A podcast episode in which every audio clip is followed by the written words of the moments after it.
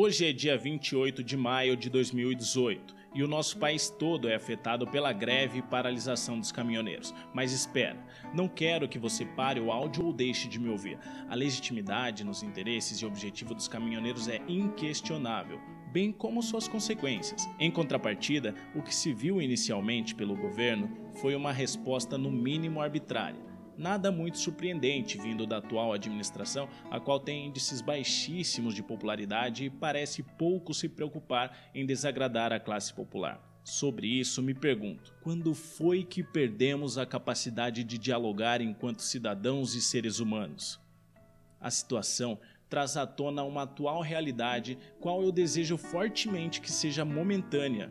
O Brasil e nós brasileiros vivemos uma crise de identidade, de interesses e de representatividade. A esperança, que talvez tenha sido nosso principal combustível até aqui, também nos falta, bem como a gasolina, o álcool, o diesel, e essa falta vem nos custando caro. A democracia, uma das maiores conquistas da história do país, passa a parecer duvidosa e ter sua soberania questionada, pois o brasileiro, que perigosamente viciou-se em esperar a chegada messiânica de um Salvador, cansou e pede socorro. É compreensível, pois pelo que parece nem nós nos conhecemos direito. A verdade é que esse país lindo, rico e plural nos foi entregue sem manual de instruções e ainda é preciso aprender como fazer funcionar. Diante disso, ainda me questiono por que temos tão pouca vontade de dialogar sobre nós mesmos. A ignorância e as soluções imediatistas tomam conta de muitas cabeças, com o anseio e a vontade de resolver os problemas mas já testemunhamos, o Brasil não é uma equação simples. Afinal, quando somamos A mais B, sempre esquecemos de outros fatores, como o J do seu João ou o M da Dona Maria, e a conta não fecha. Mas qual é mesmo o X da questão?